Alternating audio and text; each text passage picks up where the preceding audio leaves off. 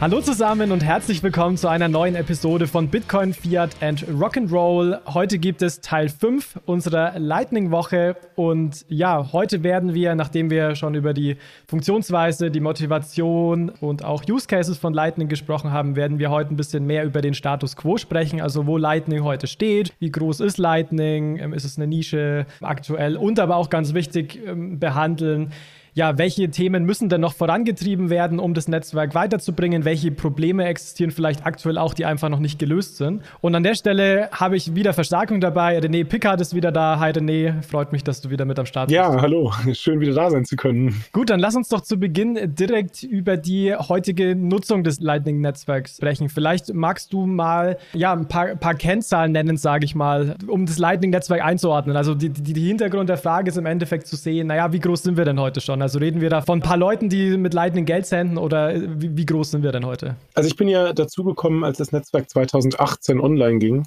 Und da waren wir sicherlich eine Handvoll Leuten, die wirklich so pioniersmäßig gesagt haben, ich öffne mal einen Zahlungskanal und ich kann mich erinnern, wie ich auf meinem YouTube-Kanal damals ein Video gemacht habe und gesagt habe, boah, wir haben jetzt 200 Bitcoin im Lightning-Netzwerk, Donnerwetter, jetzt äh, gehört uns bald die Welt, ja.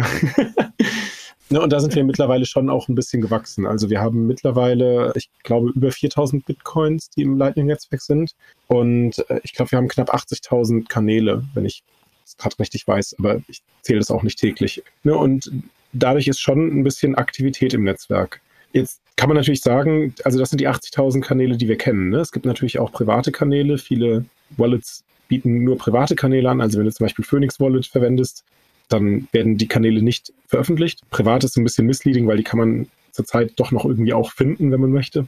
Ne, und das heißt, wir wissen gar nicht so genau, wie viele Nutzerinnen und Nutzer wir im Netzwerk haben. Das heißt, diese Zahlen sollte man nicht unbedingt äh, jetzt äh, ja, zu ernst nehmen, sondern so als grobe Richtungen und Tendenzen interpretieren, oder? Genau, wobei es halt schon schwierig ist, diese groben Richtungen und Tendenzen richtig interpretieren zu können. Also es gibt ja tatsächlich ähm, gerade auch für die leichtere Benutzbarkeit etwas, was ich durchaus problematisch oder kritisch finde, viele Custodial Services. Ne? Also dass du wirklich, sage ich mal, letztlich zu einer äh, Bank gehst, die für dich sozusagen Lightning abwickelt. Die ist ja sozusagen ein Nutzer in dem Netzwerk, aber repräsentiert vielleicht die ökonomischen Aktivitäten für eine Vielzahl an Nutzerinnen und Nutzern. Und ich habe jetzt letztens bei einer TV-Produktion mitgewirkt und die wollten dann auch so eine Zahl haben. Und dann dachte ich so, Moment mal, da hat doch letztens jemand einen Report gemacht und der hatte so Zahlen geschätzt. Und da habe ich mal reingeguckt und da habe ich zum ersten Mal das wirklich ausführlich gelesen, weil da stand nur drin, was sie schätzen, wie viele Menschen Zugang zum Lightning-Netzwerk haben. Ja, und dann haben die halt im Wesentlichen so eine Zahl gehabt wie, naja, Cash App hat ja jetzt Lightning integriert und die haben 80 Millionen Nutzerinnen und Nutzer, also haben 80 Millionen Menschen Zugang zum Lightning-Netzwerk. So, yo, das stimmt. Also das heißt, jedes, äh, alle Kunden von allen Unternehmen, die irgendwie eine Schnittstelle zu Lightning bieten dann. Ja, genau, ne? Und, und davon die Vereinigungsmenge, das ist dann sozusagen der Zugang. Ne? Also man muss sich halt schon fragen, nicht jeder Mensch wird in diesem Netzwerk selbst aktiv selbst souveränes nutzen wollen. Das war ja auch bei Bitcoin schon so. Viele Menschen hatten ihre Coins ja irgendwie bei Mt. Gox liegen und haben dann das böse Erwachen gehabt. Und das haben wir halt im Lightning-Netzwerk auch. Also das Lightning-Netzwerk hilft es, Bitcoins in hoffentlich Echtzeit hin und her zu schicken aber nicht alle Menschen, die sozusagen das Lightning-Netzwerk nutzen, nutzen es auch bewusst und aktiv, sondern die sind vielleicht bei einem Service-Provider und schicken das Geld an anderen Service-Provider. Und jetzt kann man sich fragen, wie viele Service-Provider braucht es denn am Ende des Tages? Und weil wir halt im Lightning-Netzwerk sehr viele Privatsphäre-Eigenschaften haben, ist es schwierig. Also ich kenne auch viele Menschen, die haben einen Zahlungskanal zu einem Routing-Node und dann haben die aber noch sowas, das nennt sich ein Shadow-Channel. Das heißt, die haben mit dem gleichen Node nochmal einen Kanal, aber den äh, veröffentlichen sie nicht öffentlich. Einfach damit sie mehr Liquidität fürs Routing haben, aber sie wollen nach außen nicht signalisieren, wie viel Liquidität sie haben. Also das heißt, auch die 4000 Bitcoins, die ich gerade genannt habe, die sind halt ja das absolute Minimum, was wir wissen. Ja, okay, also das eher so als Minimumzahl, was ich aber persönlich sehr interessant fand. Du hast es schon skizziert, als du begonnen hast, dass es da 200 Bitcoin waren, jetzt sind es äh, über 4000, die quasi als Kapazität vorliegen und die Dynamik fand ich persönlich sehr beeindruckend. Also Anfang des Jahres war die Zahl natürlich noch viel, viel geringer und wir sehen jetzt trotz des, und das fand ich auch sehr positiv, trotz des starken äh, Kursrückgang bei Crypto, dass die, die Kapazität jetzt quasi äh, auf einem, also auf einem All-Time-High, ich meine, gibt noch nicht so lang, aber auf einem absoluten Hoch tendiert. Also die, die Entwicklungen würde ich sehr positiv sehen. Wie, wie siehst du das? Ähm, also rund um die Dynamik der Lightning, ja, ich sage jetzt mal Verbreitung oder auch Adoption. Ja, also bei Kursen interessiere ich mich ja meistens mehr so für Bildung und nicht für irgendwelche Wertentwicklungen, ja. Aber ich habe schon den Eindruck, dass das Ökosystem, das ist zum Beispiel eine Sache, die gucke ich mir eigentlich gerne an, am Wachsen ist. Ne? Also das heißt, du hast mittlerweile mehr und mehr Anbieter und Produkte, die einfach auf das Lightning-Netzwerk draufgebaut werden. Also ich weiß noch, als ich dann 2018 war, wollte ich an Weihnachten, hatte ich mir überlegt, ob ich so einen Adventskalender mache und jeden Tag irgendwie ein Produkt vorstelle oder irgendwas, was halt sozusagen Lightning macht. Und dann muss ich ganz ehrlich sagen, Ende 2018 habe ich mich schwer getan, 24 Anwendungen zu finden, die jetzt irgendwie da sind. Also ne, da hätte ich dann sozusagen, wenn ich das hätte machen wollen, auch wirklich die Webseite von irgendwie PlebX nehmen müssen, der gesagt hat, guck mal, das sind irgendwie äh, hier geht's um Lightning. So, ja. ne, und ähm, letztes Jahr habe ich dann sozusagen sowas gemacht, das nannte ich dann äh, 24 Heroes of Lightning. Und da ist es umgekehrt gewesen. Da musste ich krass selektieren und hatte hinterher eigentlich ein schlechtes Gewissen, dass ich viele Menschen, die ich auch im Space kannte, einfach nicht erwähnen konnte, weil halt nur 24, ja. Ähm, ne? Und da verändert sich ganz klar was. Oder wenn ich mir angucke, wie viel Venture Capital in Lightning Network Startups fließt. Ja, da ist definitiv zu spüren, dass dort etwas am Brodeln ist. Also das würde ich absolut so unterstreichen, wenn man jetzt Richtung Lightspark, auch Lightning Labs und so weiter denkt oder sieht, was, was da für Geld dann auch fließt in die Finanzierung, dass das Ökosystem definitiv wächst. Was mich noch interessieren würde, René, ich meine, du bist ja in der Technologie absolut tief drin. Lightning wird ja zum Beispiel auch in Wallets genutzt, wie zum Beispiel der Chivo Wallet in El Salvador. Würdest du sagen, dass Lightning heute schon ready ist, um als Zahlungssystem für ganze Länder genutzt zu werden? Naja, das hängt ja vielleicht auch davon ab, wie groß das Land ist. Und die, die Chivo Wallet ist ja, wenn ich richtig informiert bin, auch wieder eher eine Custodial Wallet. Ne? Das heißt, du hast dort sozusagen eine Lightning-Note, die alle Nutzerinnen und Nutzer sozusagen als Bank repräsentiert. Und insbesondere, wenn die Nutzerinnen und Nutzer alle innerhalb von Chivo miteinander interagieren, ist es ja quasi, also da brauchst du ja schon fast Lightning nicht mehr. Ne? Lightning ist sozusagen die Schnittstelle nach außen, um mit anderen Menschen interagieren zu können und den Werttransfer zu schaffen. Es gab ja früher diesen Jahres die Bitcoin Conference in Miami, wo Jack Mellers angekündigt hat, dass er jetzt wie viele Zahlungsanbieter sozusagen geonboardet hat und dass er quasi Lightning in den USA im Prinzip allen Menschen zur Verfügung stellen kann. Und da habe ich ja tatsächlich sozusagen diese Ankündigung zitiert und habe gesagt, sind wir uns eigentlich sicher, dass wir das schon machen wollen? Weil ich persönlich habe den Eindruck, dass die Technologie eigentlich noch nicht so ausgereift ist, wie sie sein müsste, wenn wirklich acht Milliarden Menschen das nutzen wollen. Also mhm. ne, ich kann das nutzen und ich kenne auch viele Menschen, die das nutzen. Ich war jetzt gerade am Wochenende bei der Bitcoin-Zitadelle und da wurde wirklich alles mit Lightning bezahlt. Also am Ende war noch der Bauer, der die Räumlichkeiten hat und hat seinen Käse mit Lightning verkauft, ja.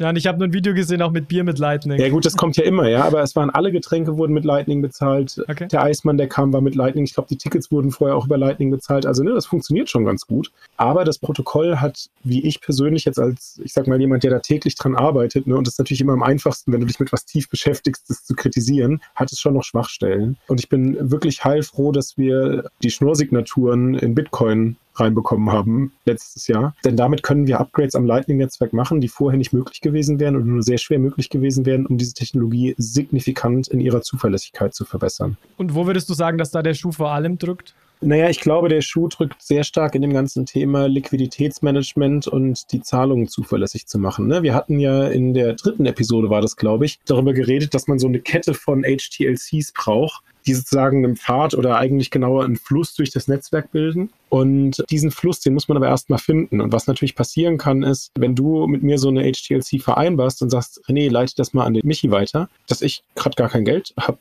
in dem Kanal mit dem Michi, weil das Geld alles auf seiner Seite ist, weil ich habe schon ganz oft was weitergeleitet, ja. Also wollten viele Menschen dem Michi Geld geben und du bist jetzt leider ein bisschen zu spät gewesen, ja. Ne, und äh, das ist so eine Situation, die kann natürlich für dich frustrierend sein. Und im Moment ist es so, da finde ich, muss man auch mal ehrlich sein, jede Zahlung, die du lostrittst, hat erstmal für den ersten Versuch nur eine bestimmte Wahrscheinlichkeit, dass sie ankommt. Und das heißt, wir wissen schon, im Erwartungswert müssen wir eine Zahlung mehr als einmal probieren, damit sie statistisch im Mittel ankommt. Ja, aber Statistik und Mittelwert ist ja sozusagen eben nur genau das. Ja, die Varianz kann viel höher sein. Es kann sein, dass du 100 Mal probieren musst, bis eine Zahlung ankommt. Und das ist, glaube ich, wenn du jetzt äh, in einem Laden an der Kasse stehst, nicht ganz so befriedigend. Ja. Hi, hier ist Michael. Die Lightning-Woche von Bitcoin Fiat und Rock'n'Roll wird unterstützt von eTonic, einem Beratungs- und Technologiedienstleister an der Schnittstelle zwischen traditionellem Finanzsystem und digitalen Währungen. Das Leitmotiv lautet Consult, Advise, Build. eTonic entwickelt konkrete Payment-Lösungen entlang der gesamten Wertschöpfungskette von Konzepten über Prototypen hin zu marktreifen Produkten. Dazu gehören sowohl Lösungen rund um Kryptowährungen und Stablecoins als auch digitale Zentralbankwährungen. In diesem Kontext stehen auch innovative Konzepte wie Zero Knowledge Proofs oder das Bitcoin Lightning Netzwerk im Fokus der Arbeit. Was eTonic einzigartig macht, ist die jahrzehntelange Erfahrung im Zahlungsverkehr und im traditionellen Finanzwesen, zum Beispiel durch Tätigkeiten für PayPal oder Banken, aber auch das globale Expertennetzwerk sowie fundierte Einblicke in die Kryptowelt. Mehr Informationen zu eTonic findet ihr auf der Homepage www.etonec.com. Ein Transparenzhinweis von unserer Seite. Jonas arbeitet inzwischen als Head of Digital Assets and Currencies für eTonic. Jetzt, jetzt spiele ich mal da den, den, den Devil's Advocate an der Stelle. Du, ich habe ähm, das doch schon gemacht. Ja, aber ich spiele den Devil's Advocate von äh, dir als Devil's okay. Advocate. Den Devil Devil ähm, Advocate. Ähm, genau, Devil Devil Advocate an der Stelle. Und zwar, also dieses Thema Liquidity ist, denke ich, extrem wichtig und Channel Rebalancing. Ist das aber nicht ein Problem, wo man sagt, also das löst sich entweder, also A, wenn das Netzwerk einfach mehr wächst, weil dann ist dann mehr Leute und es ist mehr Geld drin. Und wenn es zum Beispiel auch Liquidity Provider gibt, also Dienstleister, die Geld für Lightning zur Verfügung stehen? Ja, ich glaube, das ist so eine implizite Annahme im Netzwerk. Und wenn wir uns das jetzt auch wieder über die Historie angucken, könnte man meinen, dass du mit dieser Hypothese recht hast. Ne? Also als ich 2018 im Sommer meine erste Lightning Note hatte, da weiß ich noch, da sind wir zum Room gegangen, also Room 77, das war die erste Bar, die Bitcoin akzeptiert, dann haben wir auch eine Lightning Note installiert und da haben wir, glaube ich, neun Sekunden gewartet, dass das Routing geklappt hat in einem super kleinen Netzwerk. Und ich meine, das wäre tatsächlich erst danach gewesen und nicht davor, dass jemand irgendwie 200 Bitcoin Liquidität ins Netzwerk geschossen hat. Und auf einmal waren alle Leute viel besser miteinander vernetzt und es war spürbar, es klappte besser. Und dann kamen mehr Services und mit mehr Services kamen mehr Routing Nodes ne? und das Netzwerk wächst. Also diese, diese Hypothese, die du hast, dass der Markt das lösen könnte, die scheint bisher sich sozusagen zu erfüllen. Ne? Also es wird besser. Ne? Wir arbeiten natürlich auch als Entwickler daran, dass es besser wird. So, aber jetzt mache ich sozusagen nochmal eine Stufe drauf ja, und sage, ich glaube, die, die Realität ist ein bisschen schwieriger. Weil in der Realität ist es nun mal leider so, ähm, es gibt einfach spieltheoretisch und auch aus der Verkehrsmathematik, ähm, also wie man Verkehrsplanung macht, gibt es einfach Erkenntnisse, die wir haben, die ziemlich sicher auch im Lightning-Netzwerk zutreffen werden. Ne? Also du hast zum Beispiel etwas, das nennen wir den Price of Anarchy. Ja, Menschen werden im Lightning-Netzwerk für sich individuell versuchen, die Zahlungen so optimal wie es geht zu verschicken. Ja, das ist ja eines der Paper, die ich geschrieben habe, ne, die überall verbreitet werden, dass wir halt das optimale Verfahren gefunden haben.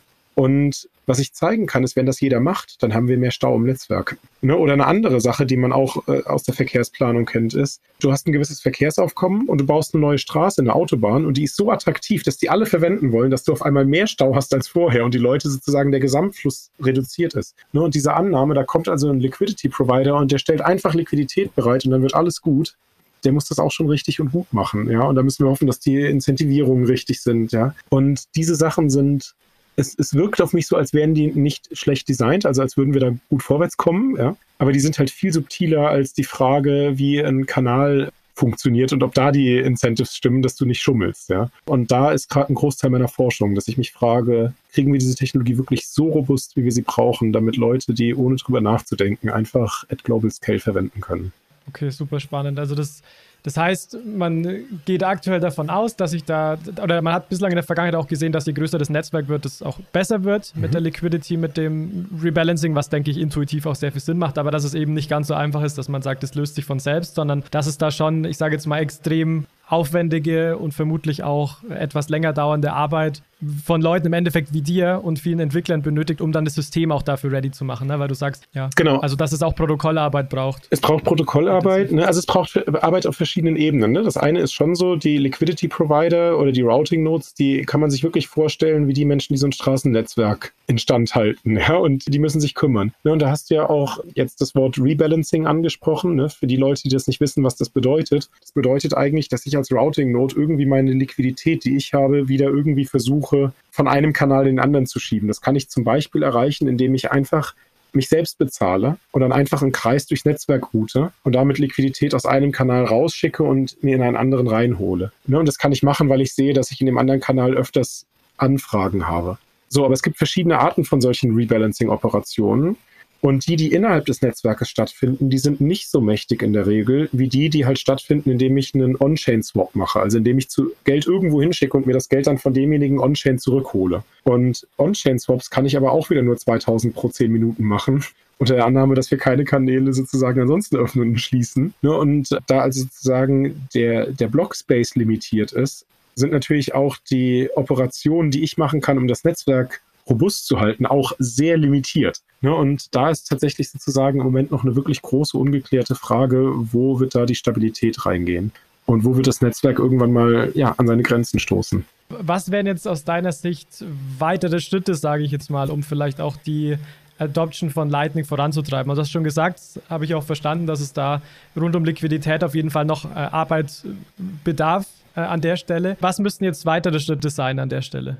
Genau, also ich kann sozusagen am besten natürlich für mich selbst reden. Ich arbeite halt sehr stark daran, den Zahlungsprozess zuverlässiger zu machen. Ja, also ich hatte ja gerade äh, gesagt, ähm, man muss sich klar machen, jeden Versuch, den man hat, der hat eine gewisse Wahrscheinlichkeit. das heißt, ich brauche mehr als einen Versuch. Die Frage ist, kann man irgendwie ein System finden, dass man im Durchschnitt genau einen Versuch braucht, um eine Zahlung erfolgreich zu verschicken. Da gibt es auch zum Beispiel Lösungsansätze, indem man zum Beispiel, wenn ich jetzt 100 äh, Satoshis verschicken möchte, sage, weißt du was, ich verschicke einfach 200 Satoshis in 10er Paketen ne, und davon kommen dann vielleicht 10 Stück an sodass du die 100 bekommst. Ne? So, jetzt ist nur das Problem, was ist, wenn 11 ankommen würden? Dann könntest du ja sozusagen mehr Geld äh, die sozusagen holen, als dir zustünde. Und wie kann man da dafür sorgen, dass das nicht passiert und kann man das Protokoll verbessern? Also das sind Sachen, die mir sehr wichtig sind. Oder im Moment gibt es auch noch den einen oder anderen, sage ich mal, Attackvektor, den wir noch nicht gut gelöst haben. Ja, also wenn du jetzt Geld über mich routen möchtest, dann nehme ich das einfach an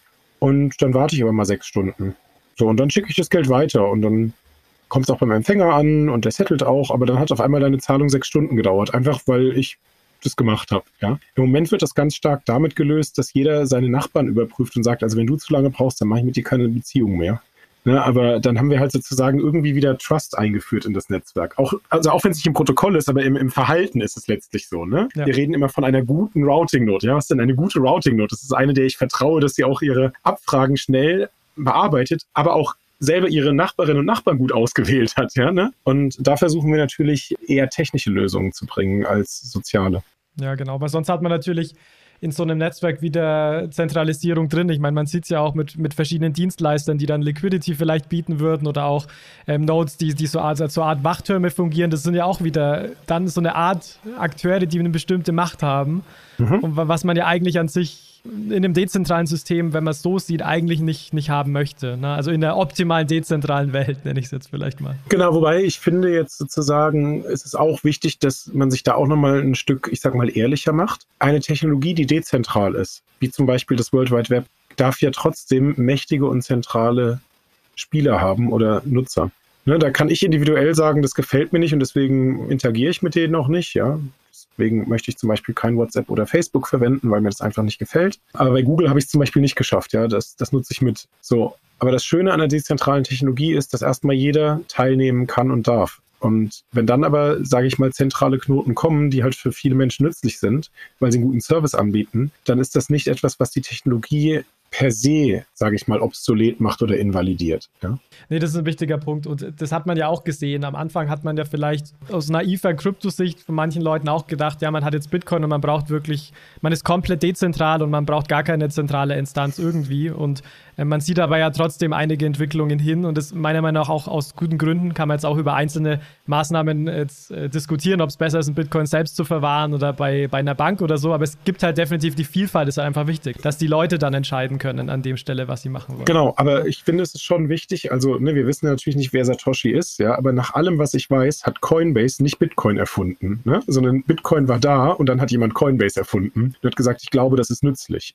So, da kann man ne, nochmal drüber streiten. Ich nutze das nicht, ich finde das blöd, ja. Aber es, es, es schien ja einen Markt dafür zu geben. Und in einem dezentralen, freien System kann der Markt natürlich solche Sachen hervorbringen, ja. Und das ist bei Lightning ähnlich. Und ich finde, das ist ein Teil der Debatte, ich glaube, den verstehen auch viele Leute, aber gerade von Kritikern in der frühen Zeit wurde der natürlich immer sozusagen ganz pointiert hervorgebracht, zu sagen, ja, und dann habt ihr aber irgendwelche zentralen Player und dann seid ihr gar nicht mehr dezentral. Ja, stimmt, okay, haben wir aber Bitcoin ja gar nicht.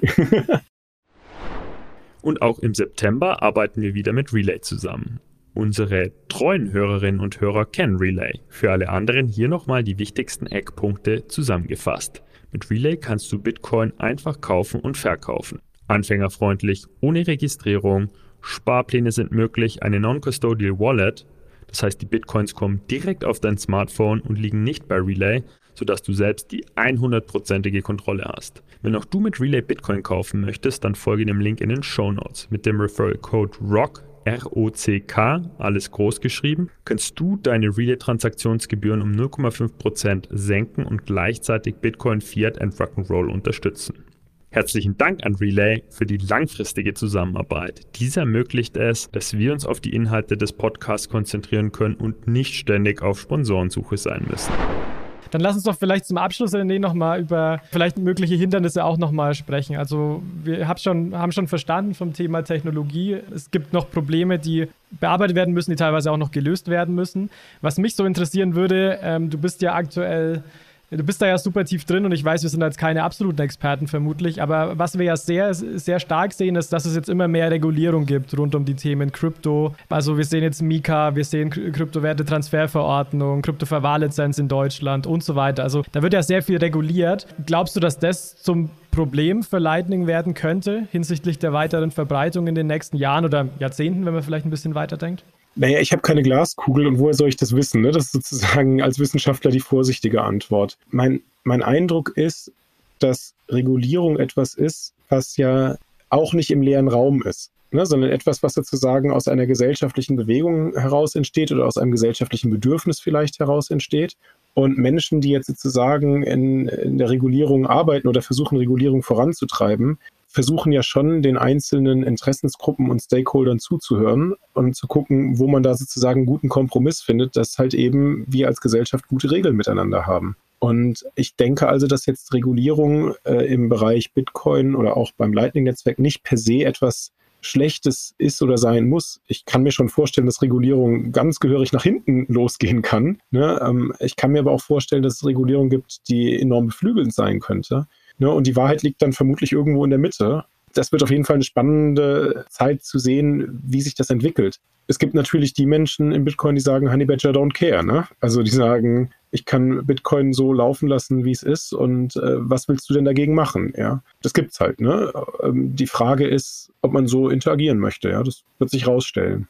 Das wird, denke ich, die Zeit zeigen, weil es natürlich extrem schwer ist, ein Dezent und das ist bei Lightning finde ich noch schwieriger als bei Bitcoin, eben dezentrale Systeme wieder zu regulieren. Es gibt ja auch die Diskussion rund um DeFi und sind jetzt Smart Contracts zum Beispiel irgendwelche ähm, Akteure, die eine Lizenz brauchen, was natürlich so aus äh, irgendwie schon ja schwierig ist aus regulatorischer Sicht zu adressieren, aber auch schwierig ist natürlich dann auch so verstanden zu werden. Aber das sollte nur ein kleiner, kleiner Ausflug sein, aber ich glaube, es wird mehr reguliert, wir wissen es nicht. Aber, aber ich finde, auch da hilft es manchmal, sich sozusagen wieder den Vergleich mit der, mit der Realität, die wir schon kennen, herzuholen. Ne? Also ein Küchenmesser, das kannst du kaufen und kannst damit sozusagen kochen. Aber ich habe schon das eine oder andere Mal gehört, dass Menschen auch ganz andere Sachen mit einem Küchenmesser machen was wir gemacht haben, ist, wir haben das halt reguliert. Wir haben gesagt, also hör mal, eine Körperverletzung ist nicht gut. Ja, also insbesondere nicht, wenn du sie jemand anderem zufügst. Dafür kannst du ins Gefängnis gehen. Ja, so, aber ich kann halt nicht prinzipiell einem Menschen verbieten, mit dem Messer genau das zu tun. Weißt du, das kriege ich nicht hin. Das Messer hat die Eigenschaft, dass es dafür benutzt werden kann. Ne? So, und, und ich finde, das ist sozusagen jetzt im, im Bereich Kryptowährung ähnlich. Wir als Gesellschaft müssen für uns sozusagen überlegen, wie wir mit dieser Technologie einen Umgang finden wollen. Wir müssen den Diskurs und die Debatte führen, müssen uns auf Regeln irgendwie verständigen und das dass die Technologie aber so ist, dass sie prinzipiell ganz andere Möglichkeiten außerhalb dessen, auf das wir uns als Gesellschaft verständigt haben, ermöglichen kann. Ja, das muss eine Gesellschaft dann eben auch aushalten und sagen, ja, dann war das aber halt nicht legal und da müssen wir da anders gegen vorgehen. Ja? Aber nur zu sagen, weil eine Technologie prinzipiell etwas ermöglicht, ist es nicht regulierbar, das finde ich ist eine komische Haltung. Nee, ich finde, das ist auch ein gutes äh, Stichwort an der Stelle, René. Und das Thema wird uns sicherlich weiterhin verfolgen, sowohl aus dich natürlich tagtäglich aus technischer Perspektive, aber auch zu sehen, wie sich da Regulatorik drum entwickelt, welche Use Cases, welches VC-Funding und so weiter. Weil du hast schon gesagt, das ist im Endeffekt eine Lightning der Erfindung, die es erst seit wenigen Jahren gibt. Und da wird sich sicherlich noch einiges tun in nächster Zeit. Mhm. An der Stelle, René, danke, dass du bei uns warst, auch in drei Episoden. Das war wirklich extrem toll. Mir hat es extrem viel Spaß gemacht ähm, an der Stelle mit dir. Ich finde es auch extrem wichtig, persönlich jetzt an der Stelle, die, die Arbeit, die du machst, eben auch als, ja, als unabhängiger äh, Entwickler an der Stelle. Das heißt, ähm, ich, ich finde es wirklich toll. Das Buch haben wir ja auch schon oft genug äh, thematisiert. Das verlinken wir, wie gesagt, auch in den Show Notes. Und vielleicht äh, auch an die Hörer. Ich glaube, René, wenn, wenn die Hörer auch deine Arbeit gut finden, können sie dich, glaube ich, auch an der Stelle unterstützen, oder? Genau, also es ist ja so, dass halt Open Source Entwicklung nicht nur in Bitcoin, sondern auch an anderen Stellen einfach letztlich wirklich Handarbeit ist und die muss irgendjemand bezahlen, ja. Und ich habe halt versucht, weitestgehend ein Modell zu finden, wo ich das sage, das sollen doch bitte die Nutzerinnen und Nutzer dieser Technologie machen. Und ich finde es persönlich eigentlich ganz schön, wenn man sozusagen das auf breite Schultern stellt und nicht auf einzelne wenige, die das dann sozusagen mit einem großen Budget bezahlen. Das ist mittlerweile in den letzten Jahren auch immer besser geworden, aber ich bin da auch gar nicht alleine. Ne? Es gibt auch andere Open Source Entwickler, die tatsächlich sozusagen von irgendwas leben müssen. Und die Annahme, nur weil man an Bitcoin an dem Projekt mitarbeitet, dass man irgendwie 2010 schon dabei war, die haben zwar ein paar Menschen, aber die ist äh, für viele Menschen, die ich kenne, einfach nicht wahr. Ja. Nee, und an der Stelle, also wir werden auf jeden Fall ähm, auch den, den äh, Donate-Link an der Stelle, René, wenn man dich unterstützen mag, mit in die Show Notes packen, weil ich sehe das auch ähnlich, dass es äh, in dem Sinne gut ist auch. Und die, den Community-Gedanken finde ich eh, eh sehr gut rund um, rund um Open Source und da stehen wir ja auch als, als Podcast in dem Sinne dafür. Das verlinken wir gerne. Dann an der Stelle, wie gesagt, nochmal danke, René, dass du dabei warst. Danke natürlich auch, auch an euch, liebe Hörerinnen, liebe Hörer. Schön, dass auch ihr wieder dabei wart zur fünften Episode. Eine Abschlussepisode gibt es noch am Sonntag und zwar sprechen wir da mit ähm, Roman Reher, dem Blog-Trainer, zum Thema, ja, wie geht es denn jetzt mit Lightning weiter? Und wir thematisieren auch ähm, so ein bisschen das Thema Taro, also verschiedene andere Assets im, im äh, Lightning-Netzwerk. Das heißt, bleibt dran, schaltet Sonntag nochmal ein, letztes Mal zur Lightning-Woche und an der Stelle noch einen schönen Resttag euch. Ciao, ciao. Ciao.